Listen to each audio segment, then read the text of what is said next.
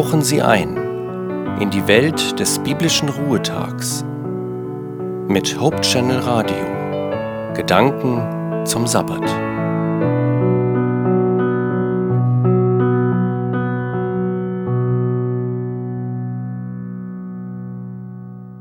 Mit einigen geistlichen Gedanken möchte ich gemeinsam mit Ihnen den Sabbat beginnen.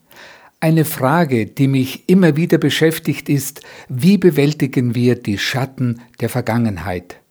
Jeden, der sein Leben auch nur ein wenig denkend begleitet, den hat doch sicher schon öfter die Frage beschäftigt, wie kann ich loskommen von all dem, was hinter mir liegt, von meinen falsch vollzogenen Weichenstellungen, die nun mein Leben bestimmen denn die Zeit ist nicht umkehrbar, man kann sie nicht zurückspulen wie einen Film.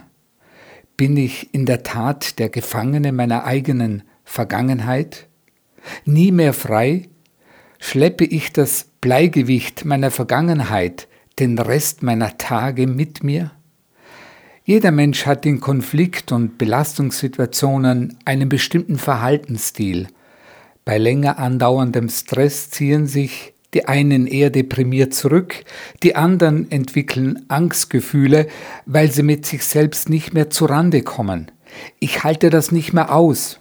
Das macht mich verrückt. Ich bin außer mir oder das macht mich kaputt. So oder so ähnlich reagieren viele Menschen auf Schwierigkeiten und dabei erwartet die Umwelt stets strahlende Gesichter, immer nur lächeln und vergnügt. Aber die Schuld lässt sich auf Dauer nicht mit Lächeln unterdrücken. Sie hängt mit unserem ganzen Lebensschicksal unauflöslich zusammen und sie erfordert eine Antwort. Da läuft einer um sein Leben, ein Gespenst folgt ihm auf dem Fuß. Er kann es nicht abschütteln, denn es ist sein eigener Schatten. In Afrika in den Mandara-Bergen springt eine Frau unmittelbar vor den talwärts fahrenden Wagen. Der Wagen kann im letzten Augenblick noch angehalten werden.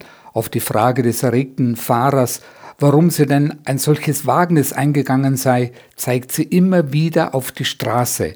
Man dachte zuerst, eine Schlange habe sie verfolgt und attackiert, aber keine Schlange war zu sehen. Wovor flüchtete sie? Schließlich kam man hinter des Rätsels Lösung. Sie wollte von ihrem Schatten befreit werden und dachte, wenn der Wagen ihn überrollt, dann sei sie ihn endlich los.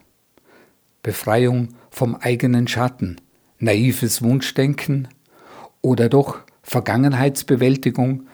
Viele Menschen glauben, es wäre besser, gar nicht mehr von Schuld zu reden, dann könnten endlich die unnötigen Schuldgefühle überwunden werden die so viele an ihrer sinnvollen Selbstentfaltung hindern. Der moderne Mensch sucht gewöhnlich nicht mehr die Schuld zu überwinden oder zu bewältigen, sei es durch Reue, Buße, Sühne, Verzicht, Wiedergutmachung oder wie wir das immer nennen wollen, sondern er sucht jemanden, der ihm die Schuld ausredet, Phil Bossmann spricht von unserem 300 Gramm schweren Muskel, dem Herzen, als dem tiefsten Elendsviertel des Menschen. Wenn wir den Mut haben, uns dies einzugestehen, dann müssen wir uns auch die Frage stellen, was müsste ich heute tun oder ändern, um das erweiterte, veränderte oder neu erkannte Ziel meines Lebens auf anderem Weg zu erreichen? Auf die Frage der Vergangenheitsbewältigung unter Schuld hat Gott längst eine befreiende Antwort gegeben in seinem Buch der Bibel. Wie geht Gott mit menschlicher, unserer, meiner und ihrer Schuld um? Im Prophetenbuch des Mich im Kapitel 7, Vers 19 im Alten Testament, da heißt es, Gott wird sich unser wieder erbarmen, unsere Schuld unter die Füße treten und all unsere Sünden in die Tiefen des Meeres werfen. Ja, da, wo sie wirklich versenkt sind, wo sie keiner mehr rausholen kann. Ein sehr schönes Bild, wie Gott mit Schuld, mit Sünden umgeht. Aber noch ein anderer Text aus dem Neuen Testament, aus der Apostelgeschichte, Kapitel 2, Vers 38, und da heißt es, Tut Buße und ein jeder von euch lasse sich taufen auf den Namen Jesu Christi zur Vergebung eurer Sünden.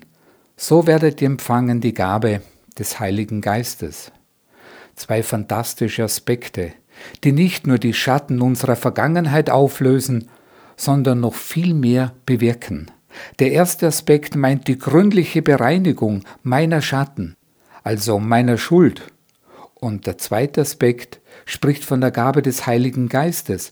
Das bedeutet, Gott lässt uns nach der Vergebung nicht allein zurück, er bleibt bei uns. Jesus formuliert es auch so, Gott will in dir wohnen, deinem Wesen eine gänzlich neue Ausdrucksweise schenken. Du wirst ein neuer Mensch werden. Der Heilige Geist wird in dir Neues schaffen. Vor allem göttliche Freiheit, los von drückendem Gewissen, frei von böser Last, frei zu neuem Denken und Handeln. Ich wünsche Ihnen einen gesegneten, von allen Lasten befreiten Sabbat. Shabbat Shalom, Ihr Christian Vogel.